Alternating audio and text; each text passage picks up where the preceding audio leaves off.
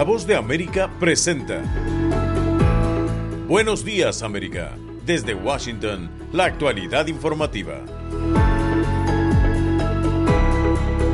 Estados Unidos continúa con la masiva evacuación de civiles en Afganistán bajo amenazas de los talibanes y el plazo se extiende. La autorización completa para la vacuna Pfizer BioNTech contra el COVID-19 abre una mayor esperanza para las inmunizaciones.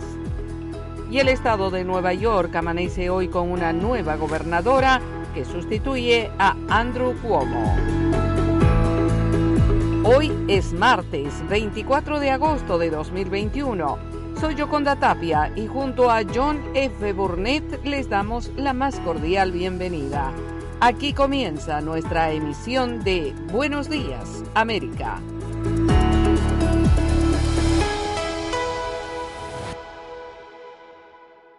Estados Unidos y sus aliados trabajan a contrarreloj en la evacuación de civiles de Afganistán, mientras los talibanes aseguran que habrá consecuencias si esta operación se extiende más allá del 31 de agosto. Judith Martín tiene el informe.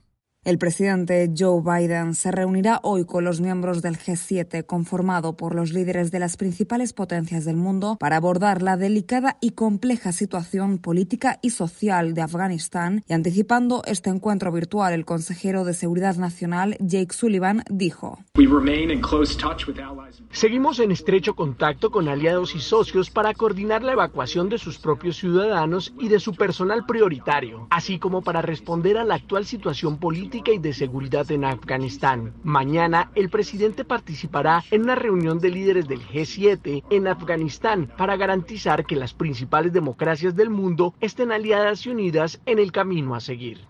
La prioridad del gobierno estadounidense es evacuar a todos sus ciudadanos que deseen salir de Afganistán y a los civiles más vulnerables cuyas vidas corren peligro ante la presencia talibana. En tanto, y con el objetivo de acelerar el ritmo de evacuación, desde el Departamento de Defensa de Estados Unidos solicitaron ayuda a las aerolíneas comerciales cuyos aviones trasladarán pasajeros a bases militares de tránsito en diferentes países luego de que el presidente Biden cerrara acuerdos con más de una veintena de naciones que acogerán temporalmente a afganos en riesgo, mientras la administración Biden utiliza todos sus recursos en esta macrooperación de retirada, aunque no saben con total certeza si lograrán replegar todas sus tropas antes de la fecha prevista, el 31 de agosto. Y pese a que Jake Sullivan consideró que sí es tiempo suficiente, también reconoció que la decisión final corresponde al presidente de Estados Unidos. Por su parte, el portavoz de los talibanes, Suhail Shihim, aseguró que de ser así supondría una clara violación de su acuerdo y por tanto habrá consecuencias. Paralelamente el caos continúa imperando en las inmediaciones del aeropuerto de Kabul, donde los tiroteos y las aglomeraciones son habituales y ante esta persistente tensión el gobierno estadounidense mantiene estrechas conversaciones con los talibanes para descongestionar la situación actual. El secretario de prensa del Pentágono, John Kirby, ofreció detalles. Uh, uh, Muchas veces durante los últimos días estamos en comunicación diaria con líderes talibanes fuera del aeropuerto, en algunas ocasiones varias veces al día, para aliviar el conflicto lo mejor que podamos y ayudar a asegurar un acceso seguro al campo aéreo para los ciudadanos estadounidenses en particular. Mientras tanto, Estados Unidos y sus aliados se enfrentan a innumerables desafíos en suelo afgano luego de que los talibanes lograran controlar casi todo el país. Y el último reto consiste en la considerable amenaza del Estado Islámico que obligó a las fuerzas militares estadounidenses a encontrar nuevos métodos para trasladar hasta el aeropuerto de Kabul a aquellos que serán evacuados. Judith Martín Rodríguez, Voz de América.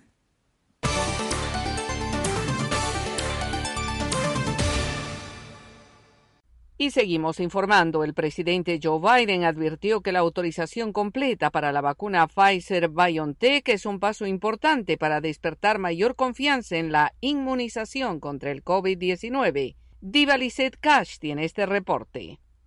Cuatro meses después de haber recibido la solicitud, la FDA otorgó a Pfizer BioNTech la primera licencia de su vacuna de dos dosis para el coronavirus en personas mayores de 16 años. Please get vaccinated now una medida aplaudida por el presidente Biden, quien confía que los escépticos se inoculen y así apacigüen el incremento de contagios por la variante Delta.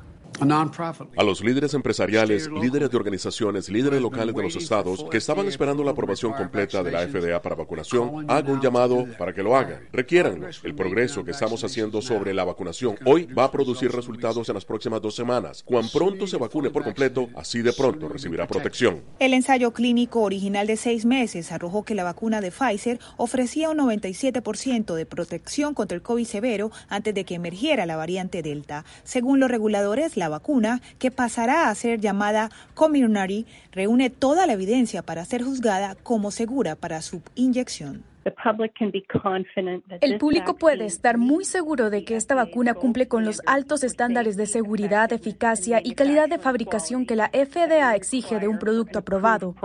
Pfizer actualmente lleva a cabo estudios de vacunas en niños entre 5 a 11 años de edad y espera presentar los resultados a finales de septiembre. Por ahora, tanto Pfizer como la farmacéutica Moderna recomiendan la tercera dosis de sus respectivas vacunas solo a personas con el sistema inmunitario débil. Diva Lizette Cash, Voz de América, Washington. Estudiantes extranjeros en universidades y preparatorias estadounidenses enfrentan dificultades para estar completamente vacunados contra el COVID-19. Héctor Contreras informa. Los casos de COVID-19 están en aumento en Estados Unidos y algunos estudiantes internacionales que llegan al país hacen todo lo posible por vacunarse completamente antes de regresar a clases en septiembre, pero algunos enfrentan dificultades. Tal es el caso de Jenny Shang, quien vino de China para estudiar en la Universidad de Columbia en Nueva York. Ella recibió la vacuna producida por Sinopharm en los últimos meses en Beijing, pero a pesar de que esta vacuna está autorizada por la Organización Mundial de la Salud, no es distribuida en Estados Unidos, por lo que ahora, al retornar para retomar sus estudios, debe considerar recibir un refuerzo de otro laboratorio, como Pfizer o Moderna, y recalcó.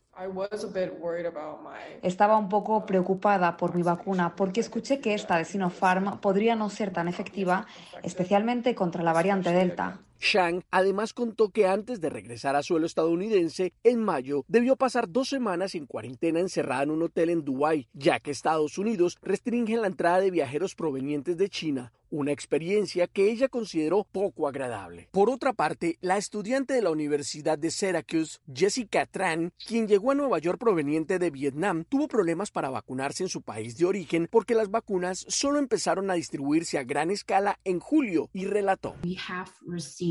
Hemos recibido vacunas del Reino Unido, de China o de Japón y desafortunadamente esas no son las vacunas que se usan actualmente en los Estados Unidos. Héctor Contreras, Voz de América, Washington. Escuchan Buenos Días América desde la Voz de América en Washington. Y en otra noticia que destacamos, el estado de Nueva York amanece hoy con su nueva gobernadora, la demócrata Kathy Hochul, la primera mujer en liderar ese estado, luego de que Andrew Cuomo dejara definitivamente su cargo después de casi dos semanas de su anuncio oficial de apartarse de las funciones que ejerció por más de una década y concluyó su mandato anoche a las 11 y 59 minutos. E inmediatamente después, Kathy Hochul prestó juramento ante la jueza estatal Janet Di Fiore en una breve ceremonia privada. Más temprano el lunes y en un discurso de despedida pregrabado, Cuomo reiteró lo que consideró su efectivo plan de gobierno en sus años en el cargo. Habló del trabajo en la lucha contra la pandemia del COVID-19 y aseguró en tono desafiante que las acusaciones de acoso en su contra serán rebatidas con la verdad en algún momento. Entiendo que hay momentos de intensa presión política y frenesí mediático que provocan apresuramiento en el juicio, pero eso no es correcto, no es justo ni sostenible. Los hechos aún importan. Por su parte, Kathy Hochul hereda inmensos desafíos al hacerse cargo de una administración que enfrenta críticas por la inacción en los distraídos últimos meses de Cuomo en el cargo. Por un lado, el COVID-19 que se ha negado a disminuir y ya el lunes la nueva gobernadora anunció nombramientos previstos de dos asesores principales. Equipos de rescate continúan la búsqueda de decenas de personas que siguen desaparecidas en Tennessee después de que lluvias récord que provocaron inundaciones repentinas dejaron al menos 21 muertos y arrasaron casas y edificios. La Agencia de Gestión de Emergencias del Condado de Humphreys dijo que los rescatistas están buscando entre casas, escombros y restos a 40 personas aún desaparecidas en el área al oeste de Nashville. El director de la Agencia de Manejo de Emergencias de Tennessee, Patrick Sheehan, describió durante el fin de semana las operaciones de rescate de manera sombría. Sospecho que dada la cantidad de muertes que hemos visto hasta ahora, veremos principalmente esfuerzos de recuperación en este momento. Por su parte, el gobernador de Tennessee, el republicano Bill Lee, dijo en una conferencia de prensa que solicitó asistencia de emergencia al gobierno federal al concluir la evaluación inicial de los daños. Esta es una inundación devastadora con una tremenda pérdida de vidas, advirtió Lee. Un récord de precipitaciones de hasta 43 centímetros en algunas áreas provocó inundaciones masivas el sábado, afectando especialmente la ciudad de Waverly, en el condado de Humphreys, ubicado a unos 88 kilómetros al oeste de Nashville. Cientos de casas quedaron inhabitables. Según la Agencia de Gestión de Emergencias del condado de Humphreys, el número de desaparecidos va cambiando a medida que se obtiene más información y personas se vayan reportando luego de buscar refugio en casas de familiares o amigos. Están en sintonía de Buenos Días América. Hacemos una pausa y ya volvemos. ¿Se ha preguntado cómo puede protegerse contra el coronavirus? Se lo contamos desde La Voz de América. Autoridades de salud recomiendan lavarse las manos con jabón y agua con frecuencia. También no se lleve las manos a la cara. Evite tocarse los ojos, nariz y boca con las manos sucias. Cubra su boca con el pliegue del codo al toser. Evite las multitudes y manténgase al menos un metro de distancia de otras personas, en especial si están contagiadas ya. Estas son las noticias.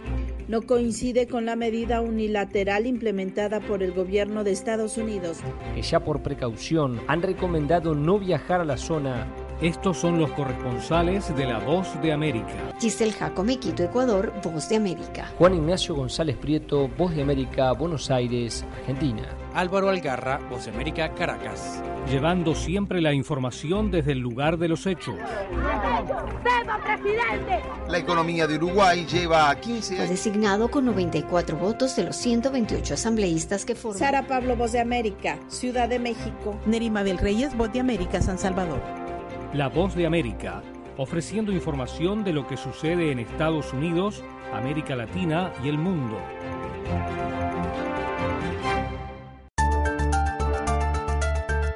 Los que al fin de cuentas acabarían beneficiando de esto serían las, las, compañías petroleras. Conversando con la BOA. El gobierno chino tiene capital para invertir. Desde Washington al mediodía de lunes a viernes, el encuentro de análisis con los expertos y los protagonistas de la noticia. La diferencia que teníamos era de 52 mil votos. Los temas del acontecer mundial en Conversando con la Voz de América. Están en sintonía de Buenos Días América y las noticias siguen. En Nicaragua crece la incertidumbre por el futuro de los considerados presos políticos luego de que se cumple el plazo de 90 días establecido por el gobierno para la investigación en su contra. Daliana Ocaña en el reporte.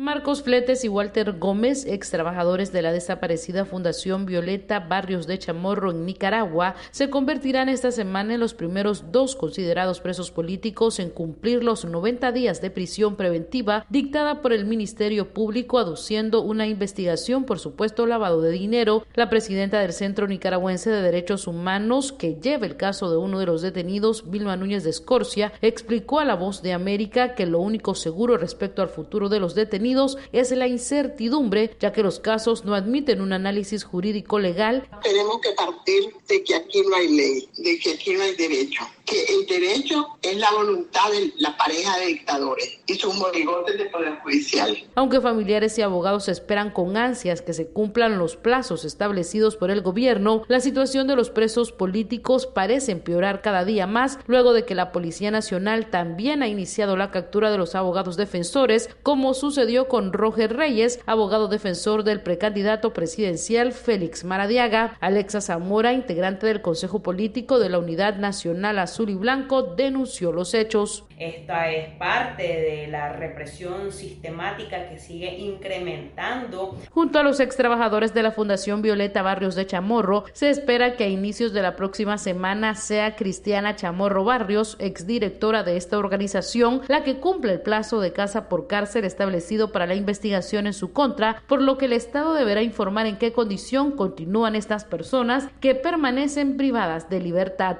Daliano Caña, Voz de América, Nicaragua y el gobierno de Ecuador refuerza los pasos fronterizos y advierte a migrantes venezolanos y haitianos sobre los peligros de utilizar trochas irregulares para llegar al país. Giselle Jacome informa.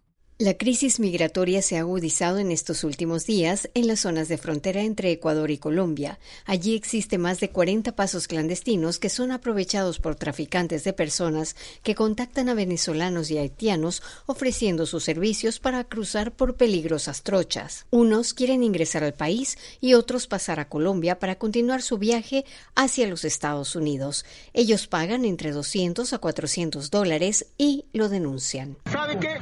Lo está cobrando 400 dólares y lo dejan botado. Diariamente cruzan unas 1.500 personas por estos lugares, pues las fronteras continúan cerradas debido a la pandemia. Se convierten en víctimas de los traficantes. Román Méndez, jefe de migración del Carchi, habla sobre el tema. Ellos también se han convertido en una presa pues, de estas mafias que están sacando grandes réditos económicos. El gobierno ha reforzado las fronteras por la amenaza del narcotráfico y ha llamado a venezolanos y haitianos a no caer en manos de estas mafias. Méndez enfatiza. Estamos realizando trabajos en, todos los puntos informales, digamos así, fronterizos. La ley de movilidad humana en Ecuador señala que todo ciudadano extranjero que transite tiene derecho a hacerlo con seguridad y protección. Mientras tanto, el presidente Lazo avanza en el proceso de regularización y vacunación de migrantes venezolanos. Giselle Jacome, Voz de América, Quito. En tanto, en Venezuela persiste la ausencia de información respecto al proceso de vacunación contra el COVID-19. Carolina Alcalde con detalles. La desinformación continúa marcando el proceso de vacunación contra el COVID-19 en Venezuela y diversos sectores de la sociedad civil insisten en denunciar la opacidad con la que el gobierno del presidente Nicolás Maduro ha manejado información que debería ser pública. Expertos coinciden en manifestar preocupación ante la ausencia de un plan nacional de vacunación que responda a la población las preguntas de cuándo, cómo y dónde le corresponde ser inmunizado. La Organización Médicos Unidos de Venezuela denunció que vacunas de Sinopharm han estado llegando a Venezuela y sostiene que las autoridades no lo están anunciando. Jaime Lorenzo director de la organización que reúne a trabajadores sanitarios, dijo a La Voz de América que la poca información que existe se conoce gracias a periodistas y organizaciones que tratan de cotejar los pocos datos que han salido a la luz pública. Evidencian totalmente que el número de dosis anunciadas que han sido recibidas en Venezuela es mucho menor que el número de dosis colocadas. Y todo esto es en función de la vacuna china. En tanto, la vicepresidenta Delcy Rodríguez afirmó el fin de semana que Venezuela pasará a un proceso de expansión en la inmunización contra el COVID-19. Para tener un retorno a clases seguro en el mes de octubre, como ya lo ha anunciado el presidente Nicolás Maduro. Lo que queda de agosto, septiembre y octubre, nosotros vamos a un proceso de intensificación del proceso de vacunación.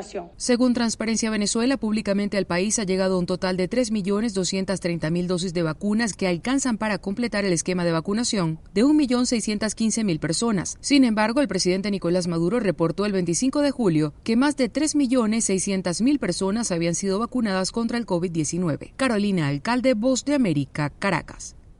El sistema educativo público en Honduras aún enfrenta dificultades para retornar a las clases presenciales debido a la alta incidencia de casos de COVID-19 y la falta de vacunación para los docentes. Oscar Ortiz tiene el informe desde Tegucigalpa.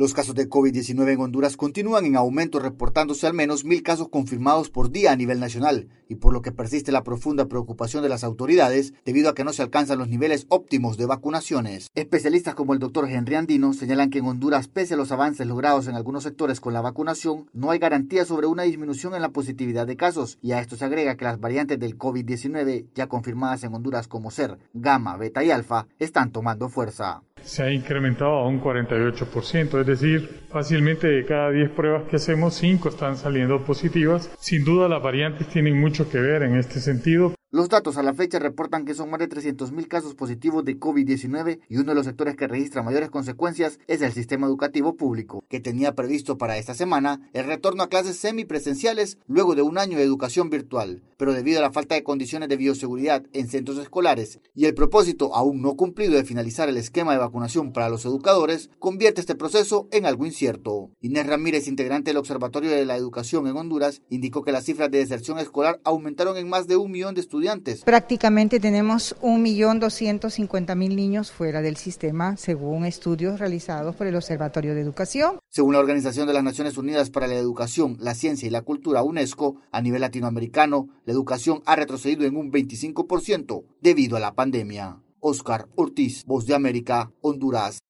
Están en sintonía de Buenos Días América. Hacemos una pausa y ya volvemos. Estas son las noticias.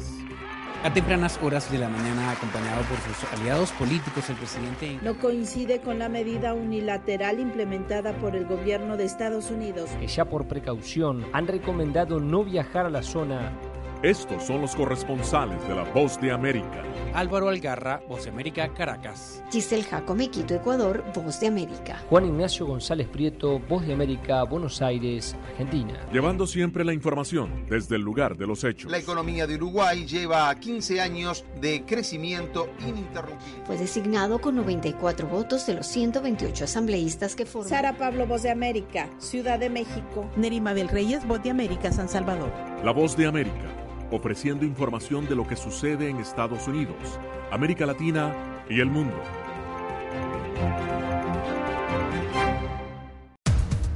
Los acontecimientos de Estados Unidos, América Latina y el mundo en 30 minutos. Con corresponsales en varios puntos del país.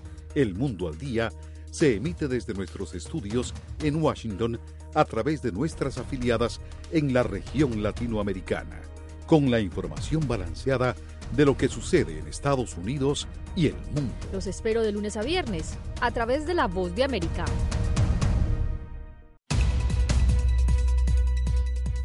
¿Qué tal amigos? Les saluda Henry Llanos para invitarlos a escuchar Deportivo Internacional.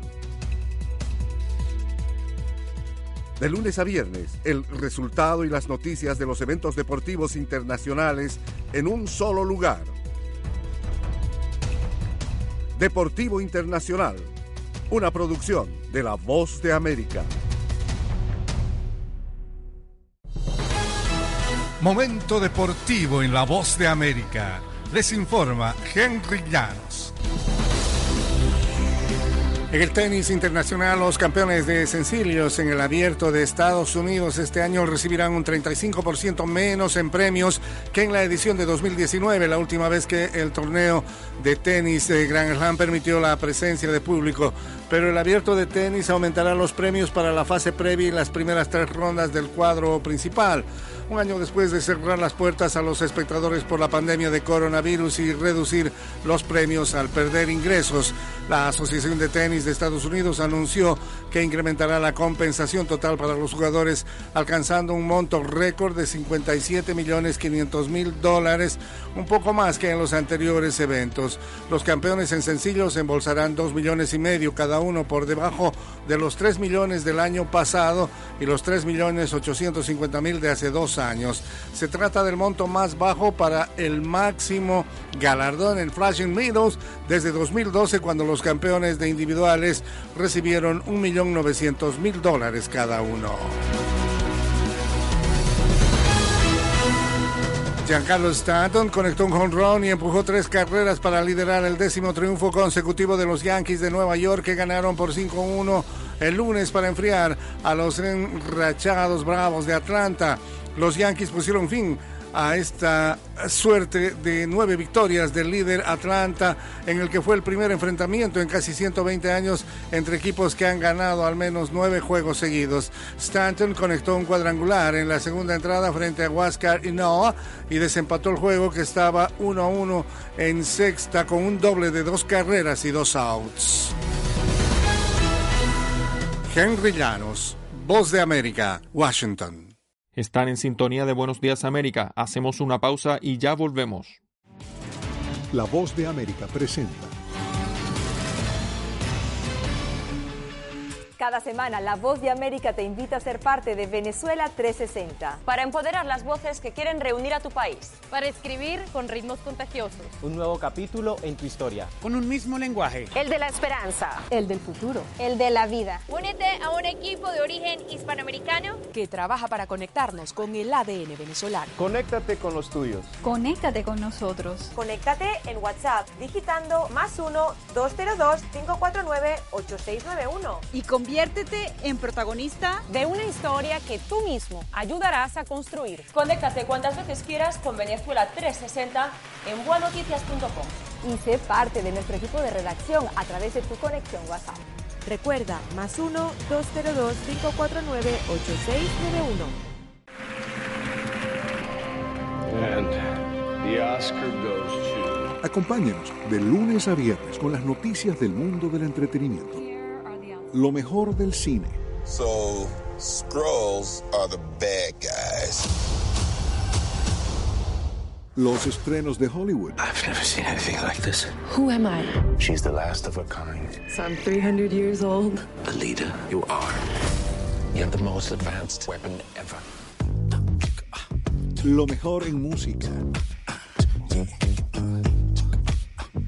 Las noticias del espectáculo. Lady Gaga declaró al diario The New York Times que el actor Alex Bowen dijo el miércoles que se inscribirá en un curso de lunes a viernes. El mundo del entretenimiento llega a ustedes desde los estudios de La Voz de América en Washington. La nueva película de James Bond, No Time to Die, finalmente será estrenada el 28 de septiembre en Londres en el Royal Albert Hall. El actor Daniel Craig asistirá al estreno junto a los productores y el director de la película, Michael Wilson, Barbara Broccoli y Kari Fukunaga respectivamente. Leah Seydoux, Ben Whishaw, Naomi Harris, Christoph Waltz y Ray Fiennes repiten sus papeles de películas previas de 007. Rami Malek y Ana de Armas, ella es de Knives Out, se suman al elenco con nuevos personajes. Según la publicación Variety, Daniel Craig recibió 25 millones de dólares por No Time to Die y facturará 100 millones de dólares por dos secuelas de Knives Out para Netflix. El actor de 53 años ha dicho que piensa donar gran parte de su fortuna a obras de caridad y no necesariamente dejársela a sus descendientes. El legendario trompetista y fundador de Tijuana Brass, Herb Alpert, anunció un nuevo álbum de estudio titulado Catch the Wind, que saldrá el 17 de septiembre. El nuevo álbum incluye canciones originales nuevas, así como versiones de Yesterday y Eleanor Rigby.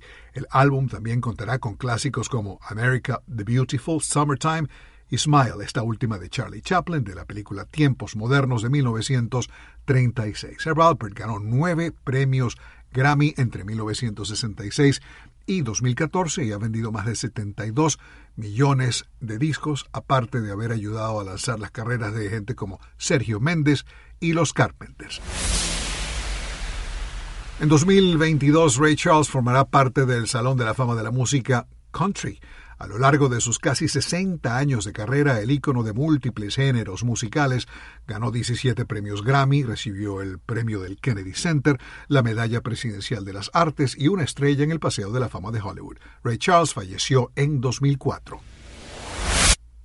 Rubén Blades o Rubén Blades vuelve al área metropolitana de la capital estadounidense para presentarse en el Eagle Bank Arena de Fairfax, Virginia, el 3 de diciembre. Los organizadores del concierto dieron a conocer que toda persona mayor de dos años deberá usar mascarilla facial siempre que no sea de válvula. El recinto alertó que al comprar los boletos los asistentes asumen voluntariamente todos los riesgos relacionados con la exposición a COVID-19. La presentación de Rubén Blades forma parte de su gira Sals Wing Alejandro Escalona, Voz de América.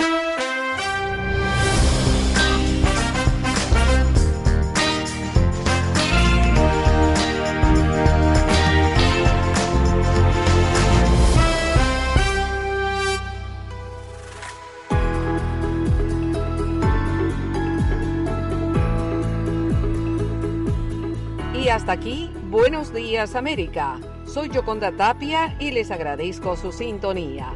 Me acompañó en el programa John F. Burnett y los invitamos a que nos visiten en todas nuestras plataformas sociales de La Voz de América y en nuestra página web vozdeamerica.com.